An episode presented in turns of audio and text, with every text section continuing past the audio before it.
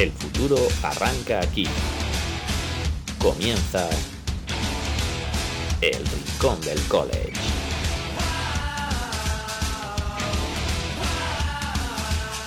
Bienvenidos un día más al Rincón del College, yo soy Santiago Tomasillo y volvemos para hablar de las finales de conferencia. Fueron la semana pasada, ya se definió quién ganó cada conferencia, ya se ha definido también los playoffs, se ha decidido también el Hate se han decidido también las Bowls, pero eso lo haremos ya la semana que viene porque hay mucho tiempo desde ahora hasta que lleguemos a los playoffs.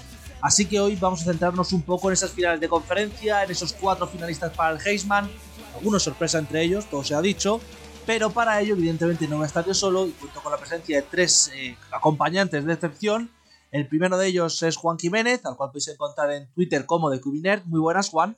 Hola Tomás y hola audiencia, ¿qué tal? Aquí listo ya que se acaba la temporada, Tomás, y muy triste, se nos acaba ya, pero bueno, es lo que tiene el college football, ¿no? Lo breve es muy bueno en este caso, muy, muy bueno porque, bueno, se me hace muy breve. La verdad es que sí, nos queda solo un partido de temporada regular, luego las bowls, luego los playoffs. También contamos, como siempre, con Rafa Cervera, al cual podéis encontrar en Twitter en Rafa Cervera22. Muy buenas, Rafa. Hola, muy buenas. Solo te pido una cosa, Tomás, si no le pases el link a Paco Virués, que es capaz de entrar aquí y convertir el Rincón del College en el programa de, la historia de Mayfield en Oklahoma. ¿eh? O sea que, por favor, si te pide el link, no se lo des después de lo ocurrido anoche en, la NFL. ¿eh? Correcto, y queda vetado Paco por... Si alguno os podéis imaginar el motivo, si no lo habéis visto, si lo habéis visto, sabéis el por qué. También, evidentemente, está con nosotros, como casi siempre, Nacho Cervera, al cual podéis encontrar en Twitter como Nacho Cervera 6. Muy buenas, Nacho. Muy buenas. Aquí después de una semana sin poderme pasar y bueno, se acabó ya la temporada de college eh, oficial o digamos la, la super competitiva, ahora quedan ya las bowls. Pero, pero bueno, la verdad es que este año he podido ver bastante menos de lo que me hubiera gustado por trabajo y demás, pero, pero bueno, aquí estamos y, contento de que hayan entrado los cuatro equipos que yo creo que han sido los cuatro mejores este año en playoff. Al final se ha caído USC y han entrado para mí los cuatro que tenían que entrar. Y es que este ha sido un año de, bueno, un fin de semana final de sorpresas porque vamos a leerlas todas rápidamente, lo vamos a centrar las importantes, pero en la madrugada del, del viernes al sábado, USC cayó contra Utah, acabaron sus opciones de playoff, eh, Buffalo ganó Akron y eh, Utsa ganó a North Texas. Posteriormente, ya las grandes, las grandes finales de conferencia, Georgia ganó a LSU fácilmente, Michigan destrozó a Purdue, TCU cayó por sorpresa en la próloga en un verdadero partidazo contra Kansas State, Clemson derrotó sin problema a North Carolina, UCF cayó contra Tulane, gran temporada de los muchachos de Tulane, Ohio perdió contra Toledo, Troy ganó a Coastal Carolina, Boise State perdió contra Fresno State y finalmente New Mexico State ganó 65-3 a Valparaíso. Eh, evidentemente las cuatro grandes, Utah destrozando a USC, Georgia, Michigan, TCU y Clemson. ¿Con qué os quedáis? Porque la verdad es que fue una temporada un poco... Bueno, tengo que decir, perdón, que el New Mexico State contra Valparaíso no fue final, pero eh, se van un poco rara en este sentido. ¿eh? Es decir, a mí lo de USC me sorprendió para bastante mal. No que perdieran, sino la distancia y luego lo de TCU bueno, me un partido precioso. Pero la, distancia en realidad es el último cuarto. ¿eh? Caleb Williams dirige un drive de anotación, se ponen a una, a una touchdown de darle la vuelta al partido y entonces ahí es cuando, cuando Utah domina en, la, en, el, en el último cuarto. Estuvo muy bien, hay que agradecer o es genial cómo montan los horarios para poder ver todos los partidos. Se jugó el viernes, madrugada del viernes al sábado en España y Utah destroza a USC al final. Yo creo que Utah ya le había ganado en la temporada regular, Utah con más hambre de victoria que USC, Utah el equipo que nos esperábamos y que no vimos durante toda la temporada, o sea, lo vimos en algunas facetas de la temporada, equipo que nos esperábamos en el verano, y increíble el mérito, el corazón del, del quarterback de Rising, que obviamente lleven volandas a todo, a todo el demás equipo, sobre todo una defensa que hizo pasar muchos problemas, sobre todo en la segunda mitad a Caleb Williams. USC acabó el primer cuarto ganando 14 a 3 y acabó perdiendo el partido y quedándose fuera del playoff. Sí, yo creo que USC, Rafa, es un cálculo de la temporada, lo llevamos diciendo durante toda la temporada, Lincoln Riley, que alguien tenía que recordarle ¿no? que en college football, además de tener un gran ataque, hay que jugar en defensa también y los dos quarterbacks fueron extraordinarios, pero además con números muy parecidos, los dos más de, 300 yardas, pero es que, y tres touchdowns. Pero es que, no sé si os acordaréis, pero hubo un pase, uno de los touchdowns final de Utah, un pase largo a la izquierda al Teren, que, que, destrozó como dos o tres placajes y se fue para touchdown. O sea, es que no tiene defensa USC. y al final, al final pues lo han acabado pagando, porque en ese ataque llega un momento que es que tienes que jugar defensa también. Y ustedes aprovechó y jugaron muy bien y acabaron ganando el partido. Yo creo que, que de manera muy merecida. Sí, bueno, al final Utah en los últimos años siempre la frase ha sido un equipo muy bien entrenado y con una grandísima defensa y es un poco lo que se vio. Eh, Rising no es un quarterback nada destacable, no es un quarterback súper, súper fiable, pero mira, bien llevado y con una defensa que le vaya dejando en buenas situaciones de marcador, pues eh, cumple. Hizo un muy buen partido, ¿verdad? Eh, tres touchdowns anotó y, y, la verdad es que el tema principal es eso. USC se quedó en. El running back de USC principal se quedó en 15, 15 carreras para 35 yardas y a partir de ahí, aunque Caleb Williams no jugó un mal partido, eh, eso, en el último cuarto se les hizo el partido muy largo. Utah se fue a, más de 200 yardas de carrera y claro, si, si, si te corren, te consiguen también pasar y, y tú en el otro lado no, no, lo consigues hacer de la misma manera, al final el partido se, se complica. Y bueno, yo sí, eso, al final ha perdido dos partidos este año, los dos con Utah. Y bueno, sí que ha dejado esa sensación de, que al final este no era el año de USC, como era el planteamiento al principio del año. O sea, este año era USC entre la cantidad de transferencias que tenía, entre eh, bueno, todo nuevo, todo con Lincoln Riley, pues eh, daba, la sensación de año de asentar y el año que viene será el año potente con el último año de Caleb Williams, con el segundo año Lincoln Riley y, y bueno, da, hará la sensación, por mucho que pueda parecer un pequeño fracaso el no acabar, acabar en los playoffs, pero yo el año que viene tiene que ser un equipo peligroso. No sé si para ganar el título, porque yo ya parece súper dominante, pero, pero para estar ahí peleando mínimo el playoff. Claro, hemos hablado mucho de este partido, de esta gran victoria de Utah, pero no fue el único. Es decir, la derrota de TCU. ¿Con qué os quedáis de ese partido y de esas sensaciones? Yo creo un poco no voy a decir negativas, pero sí que no hayan llegado invictos, sí que es un poco, da un poco de pena, al menos a mí. Bueno, yo, creo que TCU hizo, eh, vimos un partido, ya no es la primera vez que hemos decidido remontar. Eh, entonces, yo más que nada, decís tú que nos quedamos, eh, Tomás, y pues yo creo que la, defensa de TCU, que fue muy vulnerable contra la carrera, el pequeñín Dus ¿no? Se fue más de 100 yardas y, les costó mucho. Y al final, pues, pues es que todo lo resolvió el, Max Duggan, corriendo, pasando en ese último cuarto, parecía Superman.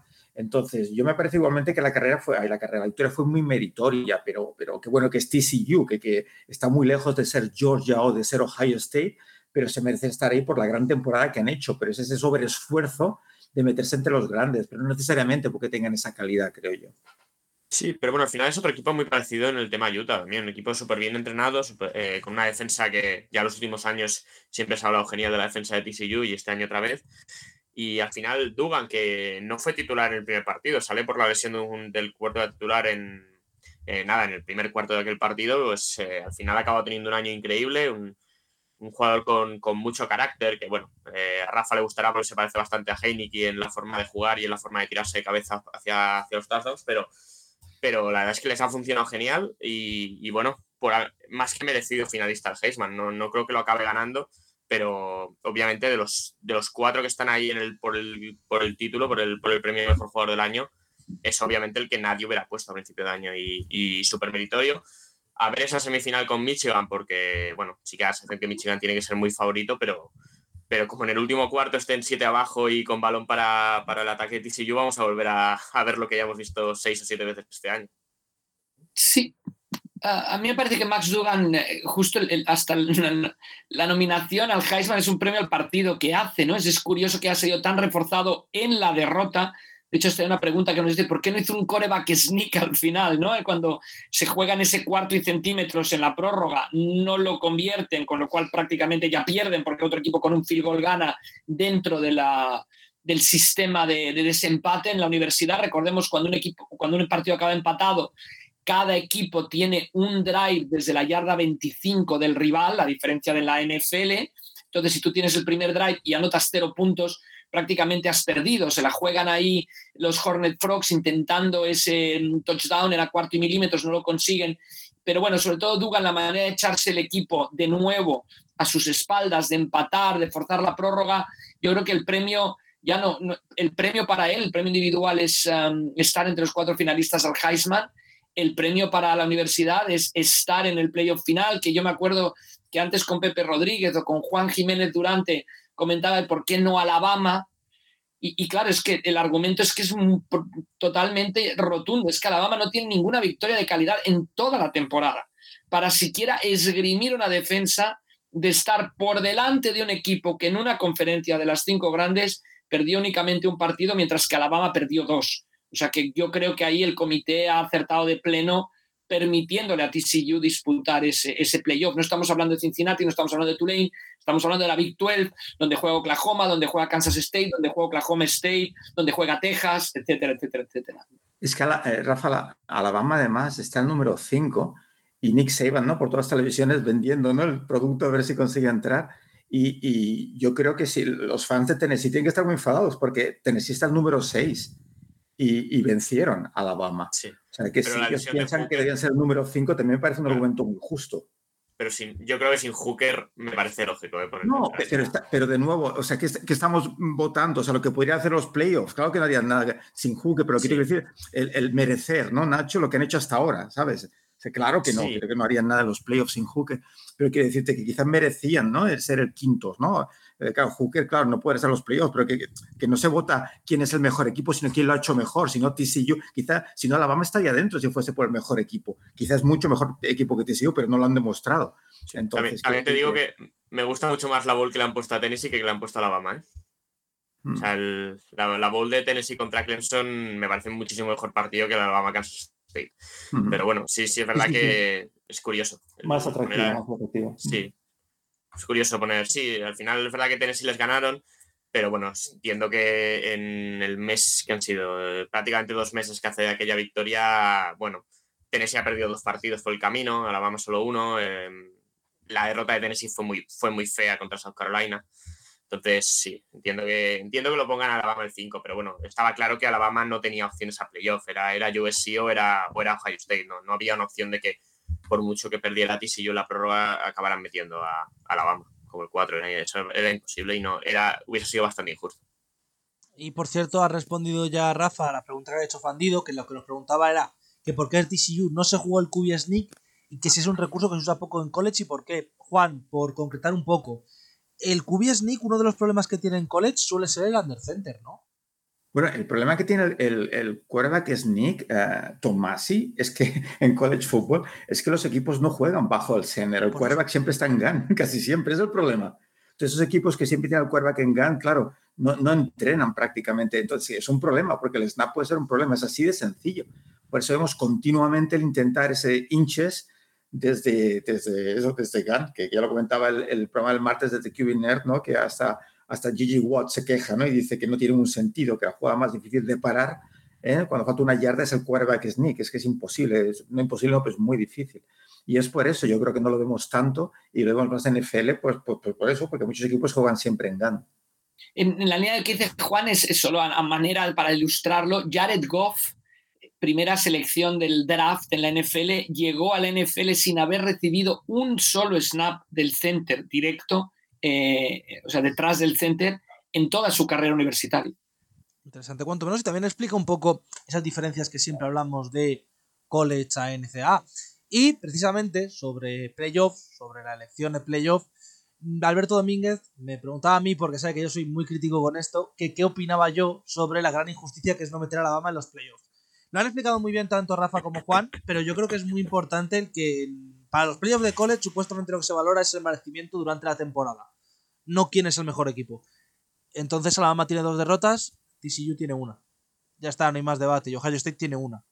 Entonces están por delante. Es, es algo que siempre se debate, que siempre que llega el playoff se debate y sobre todo que en estos últimos meses, en estos últimos años, cuando se ha quedado fuera Alabama, cuando se ha quedado fuera Michigan, cuando se ha quedado una universidad de mucho talento con dos derrotas, siempre se han sacado los mismos recursos. Es que son más competitivos, es que para playoff eh, tienen más nivel de lo que puede tener, por ejemplo, el año pasado Cincinnati. Yo creo que al final lo que hay que aceptar es que es un premio a la temporada, no solo al nivel. No sé si vosotros lo veis igual o tenéis algún alguna matiz que decir sobre esto, pero es que yo creo que al final lo que importa es lo que haces en la temporada, no el talento que tengas como tal, porque si fuera por talento, entre muchas comillas, pero se podría decir antes de que empezara la temporada, que entre playoff. Totalmente de acuerdo, Tomás. Y si no, a principio de temporada, pues estudiaremos las plantillas, teníamos un ranking y ya jugaremos playoff, ¿no? ¿Para qué vas a jugar? Entonces, eso se trata, ¿no? Y yo eso decía a mis chicos, o sea, es que no se trata de quién es mejor, es quién juega mejor, ¿no? Y eso se demuestra al campo. Entonces, eh, pues eso, que encantado de que TCU se haya colado, por supuesto. Sí, Pues- sí, sí, totalmente. Lo, mi- lo mismo en el Mundial. Este tipo de competiciones que son tan kamikazes es que una derrota y estás fuera y, tienes que asumirlo. Entonces, cada sábado es una. Lo bueno, de lo bueno que tiene el college es eso, que cada sábado es una final. Cada sábado es un partido que, como lo pierdas en, en diciembre, te acordarás de ella. Y, aquí estamos. Eh, Alabama perdió, perdió un punto, pero perdió con Tennessee y, les metieron no sé cuántos puntos en el partido. Y, y es una constante en toda la temporada de, de Alabama el jugar tan mal en defensa. Al final, si juegas a este nivel, pues te mereces quedar fuera. Por mucho que tengas más talento que TCU y que seguramente eh, TCU le, vaya a competir menos a Michigan de lo que haría Alabama, pero, pero es lo que hay. Es lo que hay, es como se está montado el sistema y como y, dentro de la injusticia que tiene, que lo decían 12 personas, pues al menos está premiando al, al que lo merece. Sí, yo la verdad es que ahí estoy bastante de acuerdo. Y ahora tenemos que hablar de el otro gran. Bueno, no sé si queréis comentar algo de las otras tres finales que no hemos comentado. Eh, Georgia ganando fácilmente a LSU, Michigan ganando fácilmente a Purdue y Clemson también ganando con bastante facilidad, todo se ha dicho, su final. ¿Algo que comentar de esos tres partidos o saltamos directamente a. Sí, sí, Tomás, y bueno, Michigan simplemente de que empezó pues, pues lo que se esperaba un poco, ¿no? Eh, no eh, quizá no con el dominio eh, aquel de Michigan, pues porque simplemente, pues, pues porque sí, porque el partido de Ohio State fue muy duro y, es normal estas resacas, ¿no? Pero después se entonaron y consiguieron un parcial la segunda parte de 29, 29 a 9 y, se cañó el partido fácil contra un Purdue que, básicamente era un equipo pasador y, que no pudieron con ellos. Y nada, y en cuanto al, a los otros partidos, pues bueno, que Georgia ganó fácil, como era de esperar. Eh, LSU no pudo contestar a ese equipo, que bueno, que es, es, es, demoledor.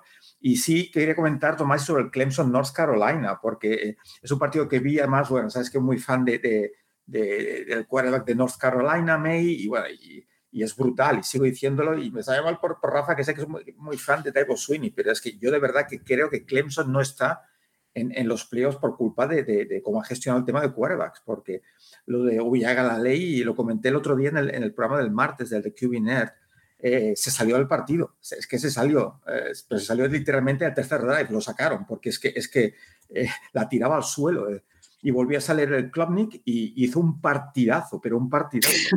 279 yardas, 20 de 24, un pase de touchdown. Y, y, no es un partido, porque ya lo decía el martes, de que yo entiendo la fidelidad a un quarterback, pero es que cuando es un partido y otro y lo vas cambiando en cada partido porque no funciona, tienes que tomar una determinación ya, ¿no? Por respeto a ambos quarterbacks, ¿no? Y todo Klubnik, o sea, es un apagafuegos y, y, volvió y bueno, se fueron 39 a 10, un palizón, porque es que eh, con la defensa de North Carolina que no para nada, pues, pues, pues fue un partidazo. Por eso digo que, que, es que de verdad que es una pena porque Clemson con Club de quarterback hubiera sido otro Clemson. Esta Pero es curioso eso, ¿eh? sacar, a, sacar a alguien del campo después de lanzar cinco pases. O sea, por mucho que hay algunos que dices que no van ni cerca del receptor, pero ostras, la, la confianza era tan pequeña. Es un poco. A mí me ha, o sea, por ejemplo, viendo el partido de ayer de la NFL, a mí me ha sorprendido que de, sale de titular Wolford en los Raps y dura tres snaps. Y dices, ¿para qué lo has sacado? Claro, estoy de acuerdo. Tres snaps. No lo tres saques. Snaps, ¿eh? no lo saques. Es que, y además, Juan, ahí, ahí, hemos visto que yo recuerdo nuestra extinta NFL Europa que te obligaban a, a, jugar con los dos corebacks porque venían cedidos de la NFL, pero esos monstruos de dos cabezas yo creo que jamás han funcionado ¿no? en el fútbol americano. Yo creo que tienes que elegir a uno, elegir a uno y mantenerte con él. Y, y si ves que ese no es, cambiar por el otro, pero, pero no estar probando a dos. Y mira lo que le pasó a, a Belichick en aquel partido contra los Bears famoso que dijo que iba a utilizar a los corebacks, etcétera, ¿no? Yo, yo creo que el, el, la historia nos, nos, deja claro que eso no funciona. Pero este además tú no declaras a un quarterback titular, insistes que es, que es, tu hombre y lo sacas en el tercer drive, es ridículo. Pero es que además hace dos partidos o tres hizo lo y, increíble. Lo cambió, me parece que fue en el tercer cuarto, cuarto, cuarto, puso Klubnik, lanzó un pick y se cargó a Klubnik otra vez y puso O sea, no puedes hacer esto. De, de, verdad que estoy muy decepcionado con el manejo y sabéis que es una cosa, yo lo considero importantísimo, porque ya no es de cara a los chicos que juegan, sino a los quarterbacks, sino es a todo el equipo, la sensación de inseguridad que transmites, de no saber qué estás haciendo.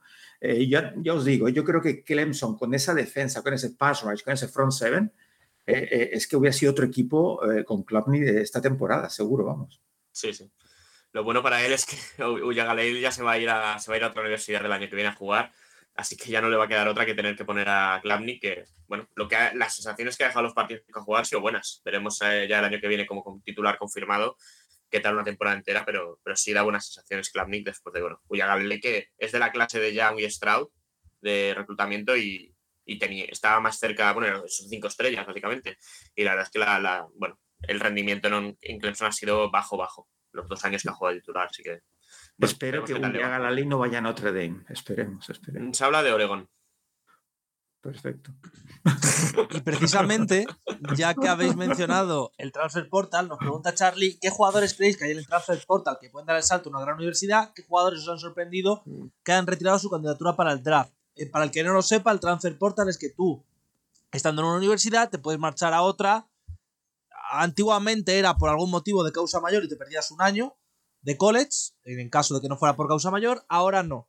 Tenemos siete jugadores que ya han hecho commitment en este caso son eh, eh, eh, la Darius Henderson, que se marcha a Michigan desde Arizona State, Jacob Lacey, que se marcha de Notre Dame a Oklahoma, Justin Wright, que se marcha de Tulsa a Oklahoma State, Jake Heimlicker, que se marcha de, Purdue, Pensilvania perdón, a UCLA, Kate McNamara, el cubi de Michigan, que se marcha a Iowa, madre mía, lo de Iowa, Joshua Brown, que se marcha de Florida a Arkansas, y Logan Brown, que se marcha de Washington a eh, Kansas. Eh, para el que no lo sepa, eh, dentro de Cubis, Liri, que es el Cubi de mm, North Carolina State, está en el Transfer Portal, Wagalei, que lo hemos comentado antes, Hudson Card, que ha estado en Texas. Hay un montón. Almeyer, etcétera, etcétera. Sí, lo, hablaremos más, en semanas, próximas semanas, pero sí, la verdad es que con, la, con el cambio este de norma, la cantidad de jugadores que se, que van al Transfer Portal es gigante y para mí tiene, para mí tiene razón, tiene sentido. Esto de que se, tuvieran que sentar un año sí o sí es bastante injusto. Al final, si tú no estás jugando en la universidad, te mereces tener la oportunidad de ir a otra y poder jugar allí. ¿no? Tener que irte ahí y perder un año, un año más me parece, bueno, es un poquito injusto y, está bien. Obviamente hay un montón de jugadores que se meten y que luego no se acaban cambiando de universidad, pero, pero vamos a ver, va a haber mucho movimiento de aquí a febrero en ese sentido. Sí, hablaremos en los próximos programas, ¿verdad, Tomás? porque hay nombres muy interesantes, como decía Nacho, de Slobbies, a Spencer Sanders, jugadores que, que han sido, bueno. Y, nada, simplemente destacar eh, JT Daniels, que, que vaya por su cuarta universidad. Yo creo que va a tener un récord, cuatro universidades. Así que, que, ha sido USC, Georgia, este año estaba en West Virginia. West Virginia, y a ver, pues, que a ver dónde para. Sí, sí, va a estar en ocho universidades en cuatro años de Interesante, interesante. Hombre, yo solo digo que en mudanzas ese chico se va a gastar el NIL. Porque... Y, residencias de universitario también. También. Madre, muy hermoso. Eh, lo comentaremos en próximos programas y eh, David, David Cowen nos hace una pregunta sobre aquellos que ya se han presentado al draft. Es decir, bueno, y gente que no se ha presentado al draft, no sé si hay alguien que os sorprenda. Que no se haya, a mí me sorprendió mucho eh, Keishon Bute, el receptor de, de LSU que pintaba, pintaba primera ronda del draft sí o sí este año y ha decidido quedarse un año más en el LSU. No sé si ve que un año más allí hay proyecto para, para de verdad aspirar a playoff, que a mí me cuesta verlo. creo que LSU puede ser una top 10, top 15, pero meterse en el top 4 me parece muy complicado. Pero bueno, ha decidido no presentarse al draft y jugar el año senior, que bueno, hubiera sido primera ronda seguro, yo creo, este año y posiblemente top 20, top 15 del draft. Así que bueno, un receptor que se queda de los top. ¿Vale? Y antes de pasar a lo que va a ser la segunda parte del programa, que va a ser el Heisman, que nos va a ocupar bastante tiempo, tenemos dos preguntas. Las dos van para Juan, porque las dos son sobre Cubis. ¿A qué me refiero con Cubis? David Cowen nos dice: ¿Opiniones de la declaración de Will Levis, Richardson y Mayer para ser elegibles en el próximo día? ¿Algún otro jugador de impacto lo ha anunciado? Eh, Juan, a la primera pregunta, ya lo del draft, quién se presenta, quién no lo comentamos en próximas semanas, pero Levis, Richardson, Mayer, sobre todo Levis y Richardson, ¿te parece lógico que se presenten? ¿Te sorprende? Richardson me sorprende. Levis, ya lo he dicho varias veces durante nuestros programas, ¿no? que me ha decepcionado un poquito esta temporada, pero, pero bueno, eh, lo veo más maduro. Pero es que Richardson es que, es que lo veo muy, muy verde, pero muy verde para jugar en la NFL, pero mucho. Entonces, bueno, a ver dónde van a parar como siempre, ¿no? El factor entrenadores, pero Richardson sí que otro año lo hubiera visto segurísimo, porque yo recuerdo todavía esta temporada anterior, o sea, no, esta la anterior, eh, los analistas decir, ya lo he comentado alguna vez, creo también, que los Gators habían simplificado el playbook para, para, para eso, porque para, para, leer defensas y para, para interpretar, o sea que muy verde. Otro año le hubiera ido muy bien a, Richardson, porque es puro talento físico, pero para mí ya está. Entonces, bueno, veremos, veremos hasta dónde evolucionan en, en la NFL, eh, según dónde vayan a caer, claro. Sí, Pues- es curioso. A mí, a mí la de Richardson me sorprendió eh, también. O sea, es verdad que luego comentaba atrás que sigue mucho a Florida y demás que pff, para quedarse un año más allí con un equipo que pinta que va a ser peor y, y con, en- con un staff que no le ayuda nada y demás, pues a lo mejor es mejor intentar caer un equipo eh, competente en la NFL y que, que lo, lo traten un poco como se ha tratado a Jalen Hurts. O sea, que es, vamos, si tú a un equipo le dices que los tres primeros años de Richardson van a ser como los de Hurts en la NFL, te firma mañana mismo.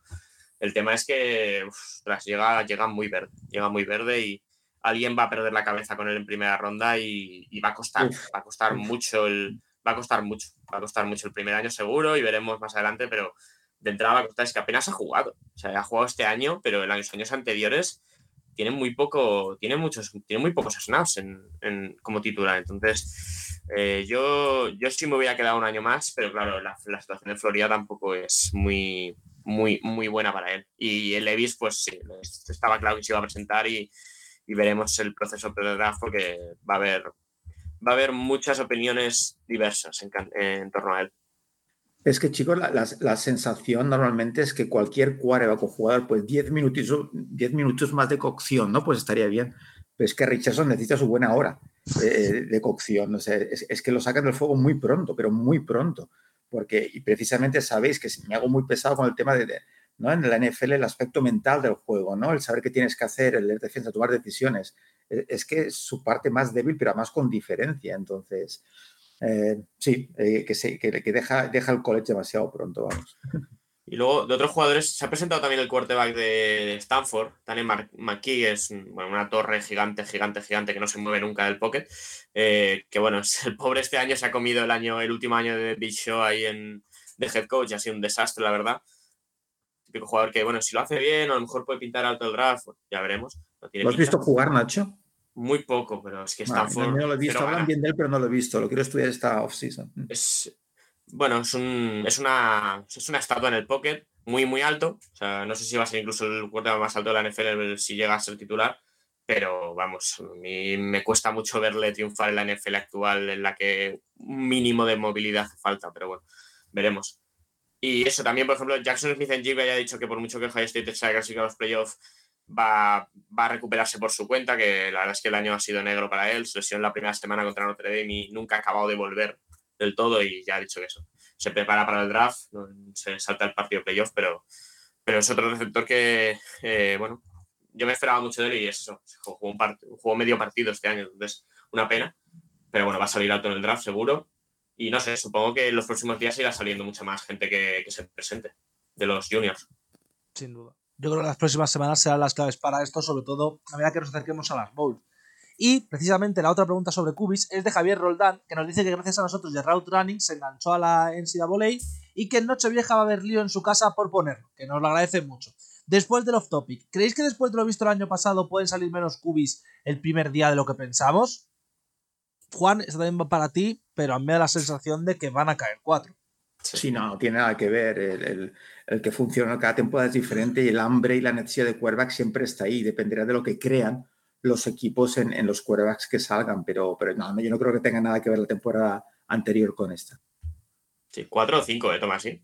Que yo, a ver, a ver el tema Hooker, pero no me extrañaría que alguien se deje una primera baja en Hooker. ¿eh?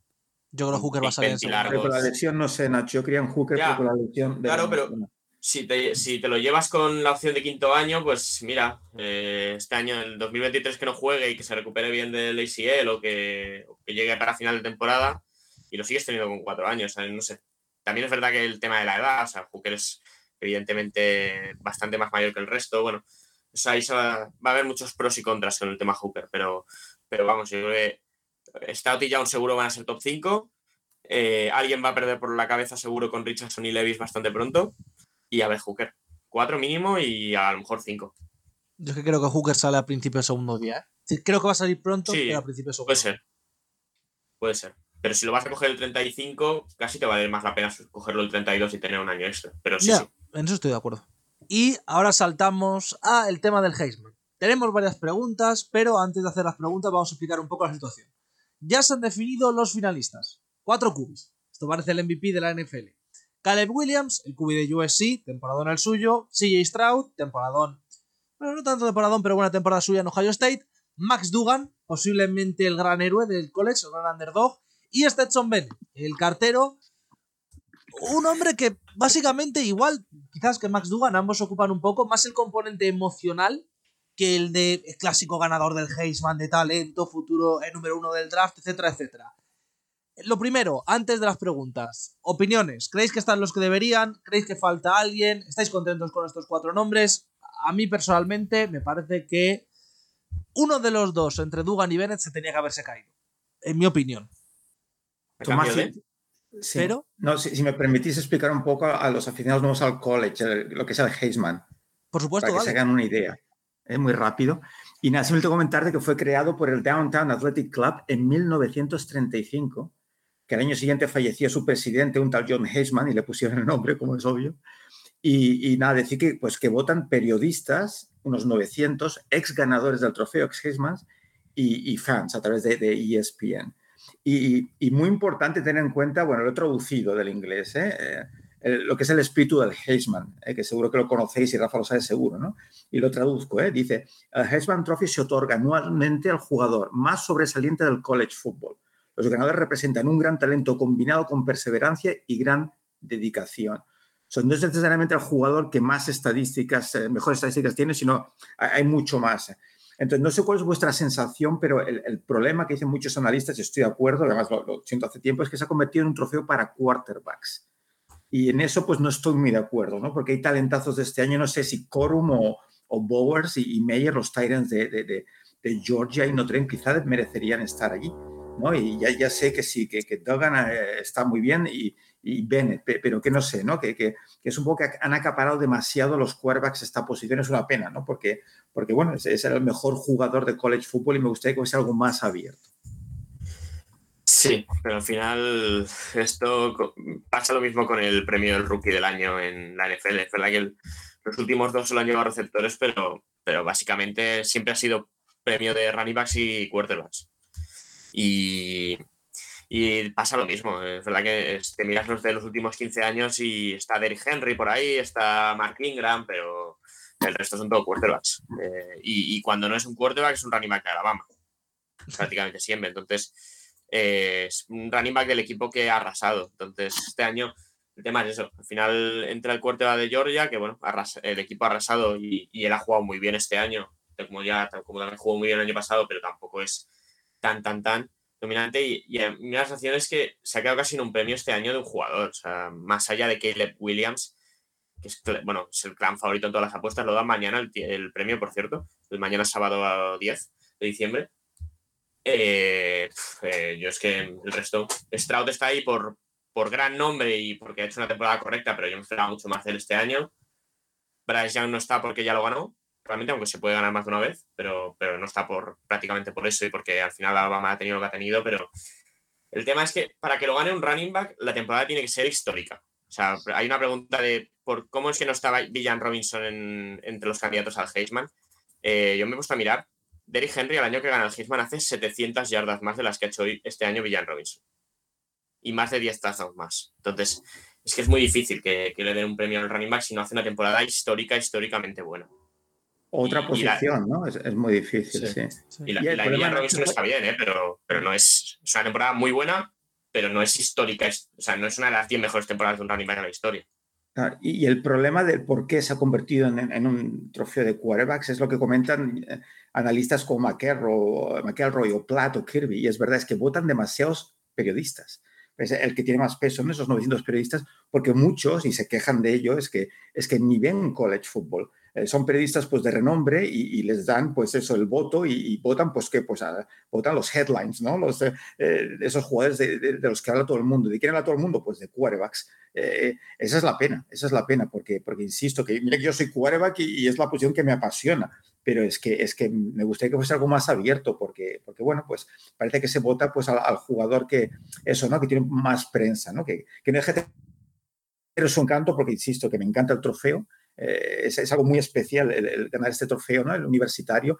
Eh, los que ven la televisión americana ven, seguro que han visto ese anuncio, ¿no? Con la casa esa con todos los Heisman Trophy winners, ¿no? De años anteriores, ¿no? Es algo muy especial, pero que, que, ya digo, que me gustaría que fuese algo un poquito más abierto a otras posiciones. Juan, en lo que, en lo que dices es que la evolución del college football a, esto, ¿no? Al tema más del show, de espectáculo, de sumar yardas, del juego de pase, de, yo creo que ha dado un giro total, ¿no? Total, también estoy muy de acuerdo con el tema que comentaban de los periodistas. Mira, en los años 90, en la década de los 90, 10 temporadas, una década, 10 temporadas, cuatro corebacks ganan, cuatro running backs, un wide receiver, un defensive back.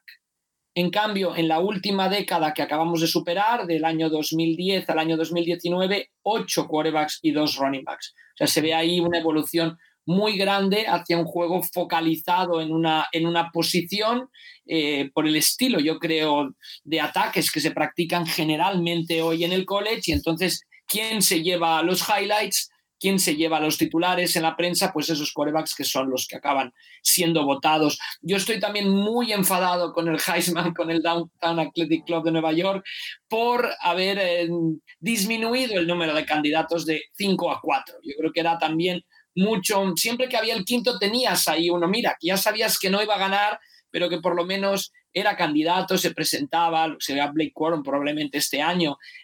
con cuatro ya está todo como mucho más, mucho más limitado. Sí, pero, pero bueno, es lo que hay. Al final todo va al cuarto del centrismo. Los últimos años siempre ha ido a eso y ya está. Y se ve también en el draft. O sea, te miras el draft de hace 15 años y veías dos running en el top 5. Eso no va a volver a pasar. Eh, veías, bueno, es la evolución del juego y es que eh, hace, hace 10 años con AJ McCarron ganabas títulos y, ahora no. Ahora con AJ McCarron no sé si ganarías títulos, por mucho que esté Bennett, eh, pero Bennett es que los últimos dos años de Bennett son muy, muy buenos. que ya veremos si luego en la NFL sale en el draft o no, porque obviamente salía, salía mucho el meme de que tiene la edad de Lamar Jackson y Lamar Jackson ganó el Heisman hace 6 años, pero, pero, claro, eh, eh, a mí me parece que es bastante mejor que esos que ganan hace años títulos y, es que sin quarterback no vas a ningún lado. La, la posición más importante con diferencia. Y precisamente sobre eso ya hemos respondido a lo de cómo es que no esté, que nos preguntaba Saúl, cómo es que no esté Brian Robinson, que Robinson, perdón. Y nos pregunta también en este caso Ricardo Barajas que si tuviéramos que elegir a cuatro finalistas para el Heisman no Cubis, ¿quiénes seríamos? ¿Y quién ganaría el premio? Eh, voy a empezar yo, porque básicamente yo voy a hacer proselitismo de una forma bastante fea, os ha dicho.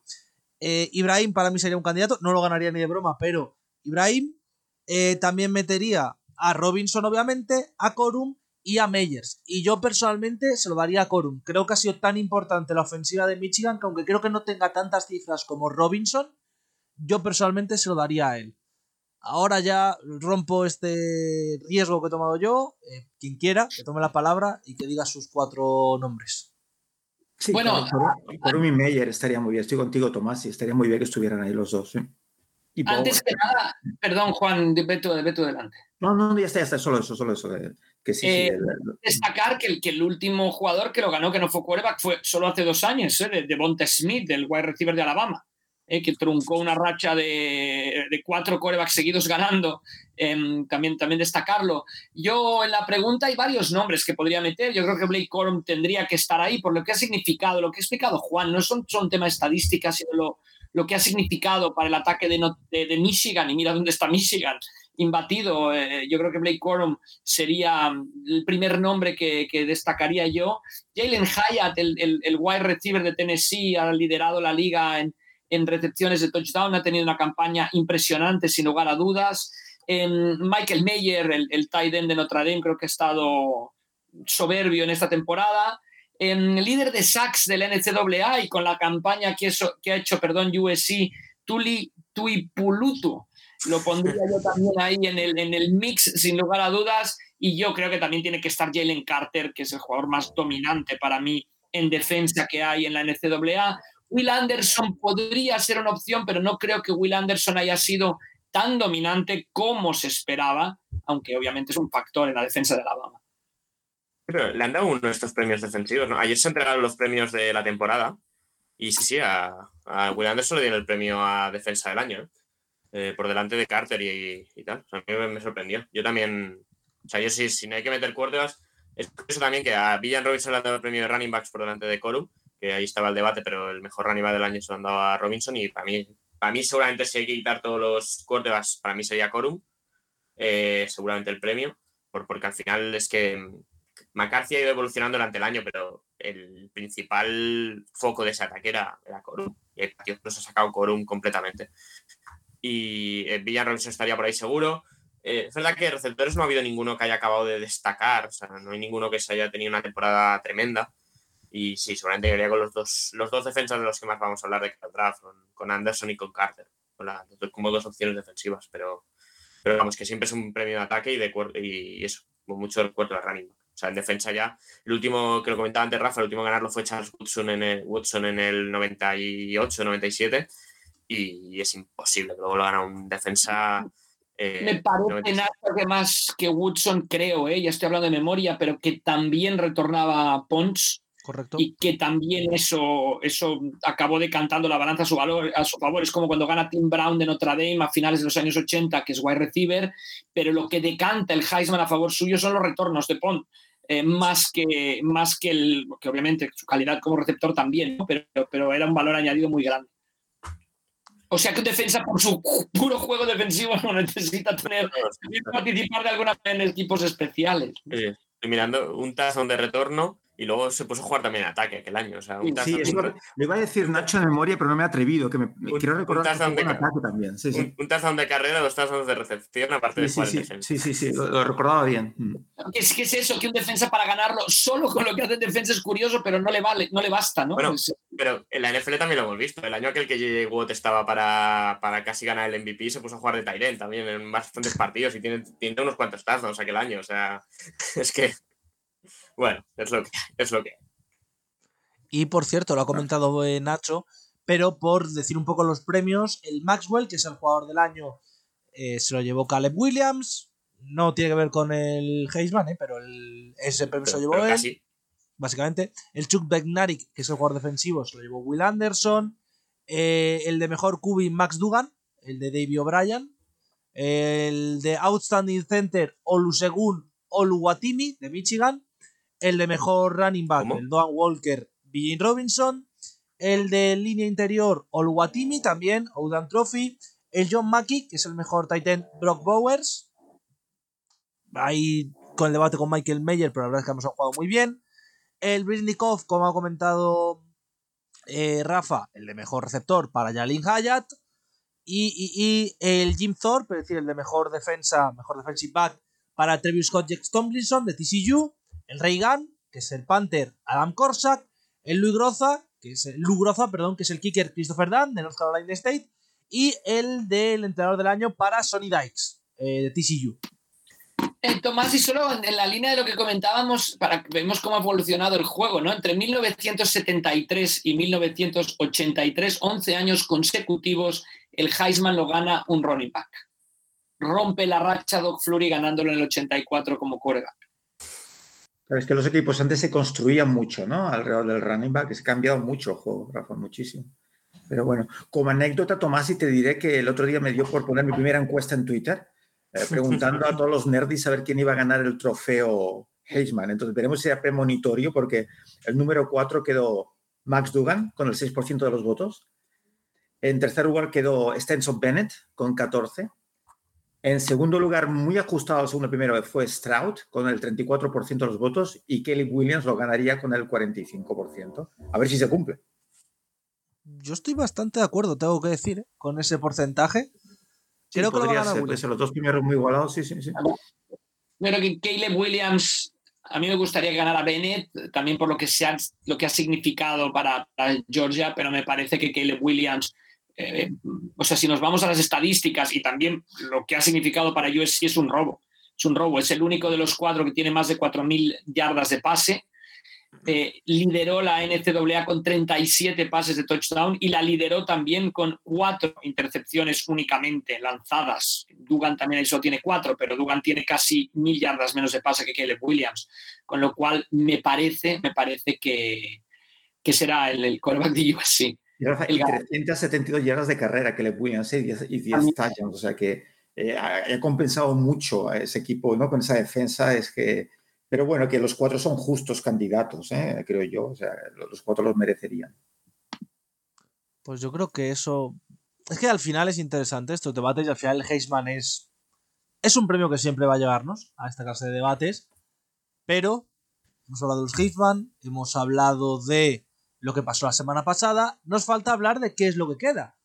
¿Y qué es lo que queda? Bueno, las Bowls, que como hemos dicho, las comentaremos la semana que viene, porque básicamente la semana que viene ya tenemos que empezar a hacer prehuellas de Bowls, porque así es como va esto, que nos llevará desde el 17, que es la de Bahamas, hasta el 1 técnicamente, luego evidentemente se prolongará con la gran final de college, pero esta semana va a haber fútbol. Esta semana no estamos huérfanos, hay un partido, solo uno, efectivamente, y es un partido que es histórico, que es uno de los partidos además que más emoción tiene detrás dentro de lo que implica, y es que jugarán Navy contra Army, si además no me falla es el sábado a las 9 de la noche el partido, así que esta semana tendremos este encuentro, y para playoffs, que es lo último que os quería preguntar hoy, si lo veis bien o si no, Georgia contra Ohio State, Michigan contra TCU, ¿cómo lo valoráis? Es decir, ¿os gustan estos enfrentamientos? ¿No gustan? ¿Qué os parece estos dos duelos directos? Yo, creo que bien, a mí me parece que está muy inteligente el, saltarse de Game. Me parece que la segunda edición de The Game en semifinales tenía poco sentido y, le das más eh, consistencia ¿no? al hecho de que, de que TCU en el fondo pierde un partido porque lo ha jugado. Ohio State ya tenía una derrota, no jugó final de conferencia, con lo cual me parece que los emparejamientos son los que, los que tenían que ser. Es que es normal que el comité, ¿no, Rafa? Quisiera evitar una semifinal Michigan-Ohio State. En todo caso, que, quieres una final. Sería increíble, ¿no? No, no sé si va a ocurrir, es difícil, pero, pero es una final lo que quieres entre Michigan y Ohio State. Pues yo seguramente lo hubiera puesto, ¿eh? semifinal. Pero bueno, eh, me parece bien. Lo único es, eh, claro, Georgia juega la Pitch Bowl, que es en, Georgia, además, el partido es en el campo de los Falcons. Y a ver, claro, Georgia jugando en Georgia, eh, además ya, ya llegan muy favoritos, que va a ser, bueno, va a ser la casa, va a ser el partido en casa prácticamente. Y, obviamente sí que creo que eso le da todavía más favoritismo, pero, pero bueno, van a estar, van a estar bien las, las semifinales, van a estar divertidas las dos. Obviamente Georgia y Michigan favoritos a jugar la final, pero, pero bueno, van, van, a estar interesantes el día, el día 31. Y con esto ya iremos cerrando por hoy. Muchísimas gracias, eh, Juan, una semana más. solo, ya que hemos hablado del Heisman, se van a cumplir 49 años de que fue seleccionado John Capelletti. Si a alguien le gusta el tema lacrimógeno, si quiere el speech de John Capelletti, running back de Penn State, que tenía un hermano pequeño, menor, con cáncer, que murió posteriormente, al que le dedica el Heisman. Si os lo podéis buscar en YouTube, John Capelletti, Trofeo Heisman 1933, vale la pena, ha sido hasta una película de esa carrera universitaria que concluye con el eh, triunfo de John Capelletti, running back de Penn State, eh, ganador del Trofeo Heisman. Pues yo creo que eso sí que es una muy buena recomendación. Eh, directamente contigo, Rafa. Muchísimas gracias por pasar. Partidos, Torpedo Kid. Pues eh, yo creo que los dos faltaron las sorpresas, donde perdió TCU contra Kansas State, eh, la final de la conferencia de la Big 12 y la final de la Pac 12 también eh, USC, Utah State, para que vea Torpedo Kid, que lo hemos dejado al final, pero no nos olvidamos de él. Cualquiera de las cinco finales, realmente, ¿no? al final, ya la semana de finales eh, ver, al, ver el SU no entender el reglamento con el field goal aquel es muy divertido también. Pero, pero bueno. Y por cierto, Heisman solo lo ha ganado una vez, solo, solo un jugador lo ha ganado dos veces. ¿eh? Archie sí. sí, sí. Que si lo gana Caleb Williams el año que viene podría optar a, a, igualarlo, pero, pero sí, solo un running back de Ohio State lo consiguió en los años 70 y luego fue primera ronda del draft. Sería curioso cuanto menos que no saliera en primera ronda. Muchísimas gracias, Nacho, por pasarte una semana más. No, vosotros, y no todos los, no todos los han salido en primera ronda, ¿eh? hay bastantes que no, ¿eh? Pero, si ganas dos seguidos, eh, ostras, ganar dos y no salir sería durísimo. ¿eh? Bueno, pick 24, ¿eh? No fue un pick 5, ¿eh? Uf.